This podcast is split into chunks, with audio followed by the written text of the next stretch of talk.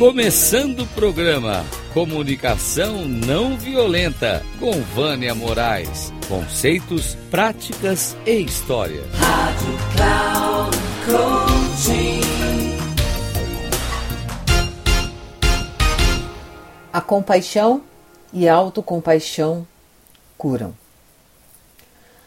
Tem se falado muito sobre a compaixão e a autocompaixão. E será importante trazermos algumas reflexões a respeito do conceito compaixão e como pode, ao longo da vida, você buscar ser mais compassivo. Vamos iniciar com uma frase de Tom Bond, especialista em compaixão e que nesses últimos anos tenho aprendido a melhorar meu lado compassivo. Abre aspas. Tudo o que fazemos, fazemos para buscar atender a uma necessidade. Fecha aspas. Tom Bond nos traz a ideia de que a essência do pensamento compassivo é que o que já foi feito ou o que poderá fazer por qualquer ser humano é uma busca para atender a uma ou mais necessidades, seja obtendo sucesso ou não. O que ele nos diz é que nos atos humanos podem ser vistos. O que ele nos diz é que os atos humanos podem ser vistos como formas para atender necessidades.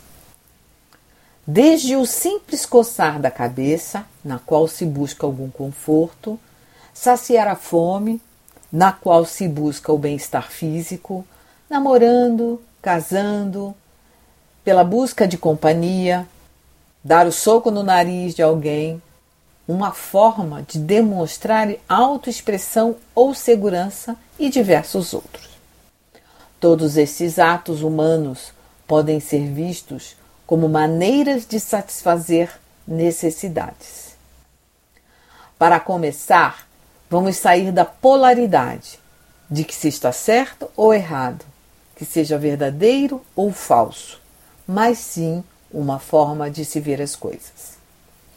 Podemos dizer que quando a pessoa se mantém nessa perspectiva e consciência, é quando é possível ver as próprias ações ou as ações de outras pessoas como buscas para atender às necessidades humanas universais, vivenciando mais compreensão, conexão, compaixão e harmonia.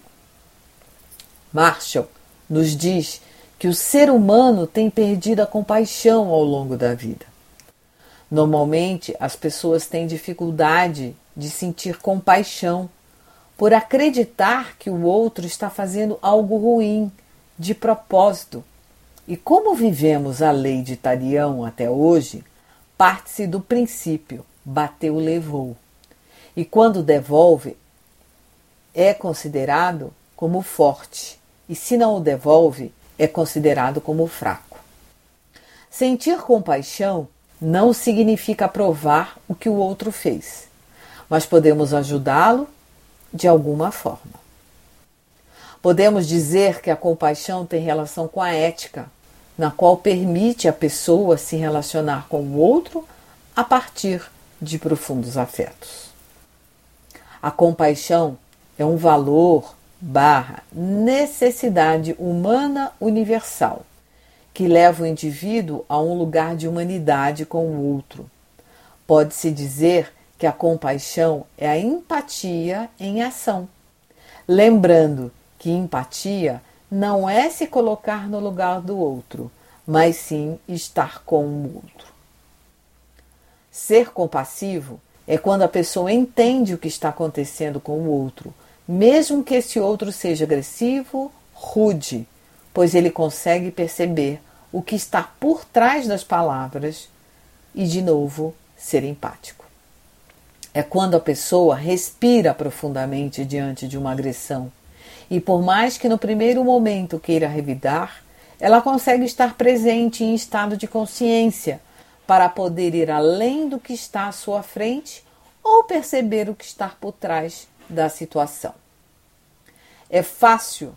Claro que não, porque fomos educados a não levar desaforo para casa, Não provocar, mas se for provocado, devolver. Não bater, mas se alguém o bateu, devolver à altura, para que não seja visto, como já falei acima, como fraco. Um dos princípios da não violência é podermos ser compassivos. Mas como ser compassivo em um mundo competitivo, comparativo, em que o medo paira no ar sobre qualquer fala e que o outro pode usar contra você? Quando se é compassivo, é possível viver de forma plena e feliz, aceitar o outro com seus defeitos, parar de ficar exigindo que ele mude de qualquer jeito, porque não gosto dele assim ou assado. Como dizia Humberto Maturana, aceitar o outro como ele é e não como eu gostaria que ele fosse. Ser compassivo depende de como você deseja pensar, sentir e agir. Pensar porque os pensamentos não conhecem travas. E é você mesmo que os cria. Sentir porque é você que dá significado às suas emoções, ou seja, o que sente sendo o outro apenas o estímulo e não a causa do que você sente. Agir porque a escolha é única e exclusivamente sua e você será completamente responsável por suas ações, sejam elas boas ou más. Quando você procura viver com compassividade, busque investigar para entender qual é a causa raiz e saber que na maioria das vezes não é você ou o outro, e sim está dentro de cada um de nós. Parece complexo? Pois bem, é que fica mais fácil quando eu posso culpar o alguém pelo que sinto e acredito que ele tenha que pagar por isso. Bem, para você ser compassivo, será primeiro importante desenvolver a sua autocompaixão. Se falarmos à luz dos sabotadores, podemos dizer que o maior inimigo está dentro de cada um dos seres humanos, que é o crítico. Ele encontra defeitos em si mesmo, nos outros, nas circunstâncias, provoca a maior parte da decepção, raiva, arrependimento, culpa, vergonha e ansiedade. Ele, ele se atormenta por erros do passado e pelas falhas atuais. Criticar a si mesmo é se sentir inadequado e se sente ameaçado e daí ataca a si mesmo. Com relação aos outros, se concentra no que está errado no outro, em vez de apreciar as coisas boas que existem. Faz comparações do que é superior e inferior. Normalmente, ele fica a todo momento se perguntando o que está errado com ele e o que está errado com o outro. Para que você possa sentir compaixão para com o outro, será importante, como coloquei acima, desenvolver a autocompaixão. E de que forma? Uma delas será rever seus pensamentos e sentimentos automáticos que estejam distorcidos. Precisa aprender a reconhecer, aceitar e incluir a dor ou o sofrimento para que possa perdoar e, quando perdoa, a si mesmo abre um espaço para perdoar o outro. A autocompaixão é tratar a si mesmo como trataria um amigo em sofrimento ou em dificuldades. Aprendemos ao longo da vida a sermos gentis com os nossos amigos que estejam passando por um momento de dor, sofrimento ou dificuldade. Um exemplo, quando a pessoa perde algum ente querido e isso te toca de tal maneira que você quer apoiá-lo a qualquer custo. Dessa forma, será importante aprender a tratar a si mesmo da mesma maneira que trataria esse amigo em sofrimento. Segundo Christine Neff, nós temos três elementos essenciais envolvidos na autocompaixão. Quando está em sofrimento: a autobondade, a humanidade compartilhada e o mindfulness. A autobondade consiste em neutralizar o sabotador crítico quando comete-se uma falha, acolher a sua falha com um abraço em si mesmo, apoiando, encorajando, sendo cordial e se aceitando incondicionalmente com o objetivo de se sentir auto-pertencido. Você já pensou em todas as pessoas do seu entorno que você é, percebe que elas costumam ser generosas e carinhosas e que acabam por se criticar em demasia? Bem, quando se desenvolve a autobondade, a tendência é combater esse mal, permitindo que você seja generosa consigo mesma. A humanidade compartilhada, ela diz que é um senso de interconectividade essencial para a autocompaixão. É ser autoempático, que não é ser, não se é perfeito, e sim imperfeito e sempre em evolução. Que as falhas e os erros cometidos fazem parte do processo. O sofrimento é parte da jornada e normalmente a pessoa acredita que as coisas devem acontecer sempre bem e não dessa forma que se procede. Pois os erros e as dificuldades ocorrem com regularidade e é completamente normal e faz parte da natureza. E aí eu acrescento, e isso também passa. A tendência é a pessoa se sofrer, se achar horrível, se isolando em seu próprio sentimento. Todas as dores são as mesmas em cada ser humano e está que está Todas as dores são as mesmas quando cada ser humano está em um momento difícil ou de dor. O que difere são as circunstâncias e o grau. Porém, a experiência básica do sofrimento humano ela é igual.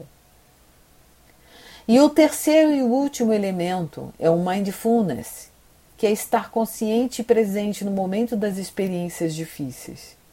Será importante sair do piloto automático e deixar que os pensamentos, emoções e sentimentos e sensações estejam presentes e conscientes, sem se esquivar outro sabotador que a todo custo desejamos evitar o sofrimento.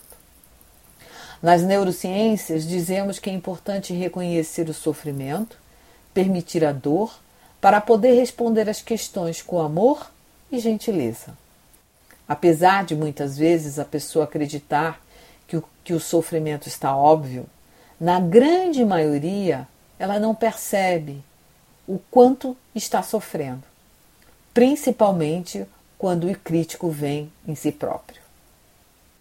O que leva a pessoa a querer sair imediatamente do sofrimento e da dor, sem respirar, refletir, ser bondosa consigo mesma para perceber o quanto está difícil. Christian Neff diz, abre aspas, combate a tendência a evitar pensamentos, emoções e sentimentos dolorosos, permitindo confrontar com a verdade da própria experiência, mesmo quando desagradável, e impede de ser absorvido por pensamentos e sentimentos negativos. Fecha aspas. Vale lembrar que autocompaixão não é autoestima. Cultivar o estado de presença é essencial para que se possa transformar a relação consigo mesmo e com o outro.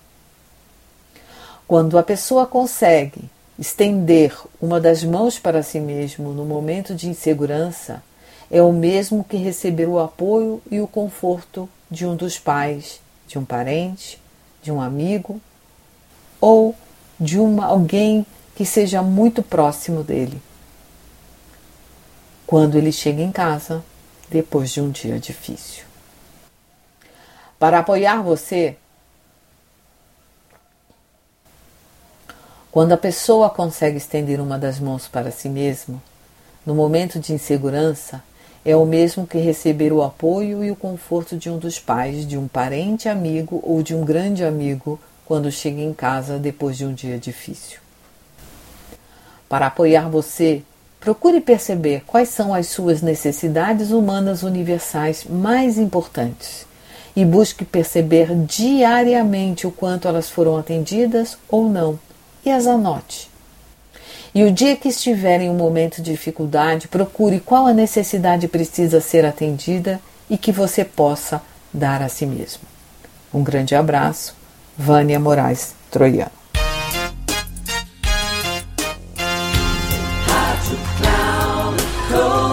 Chegamos ao fim de mais um Comunicação Não Violenta com Vânia Moraes. Conceitos, práticas e histórias. Rádio Cloud Coaching.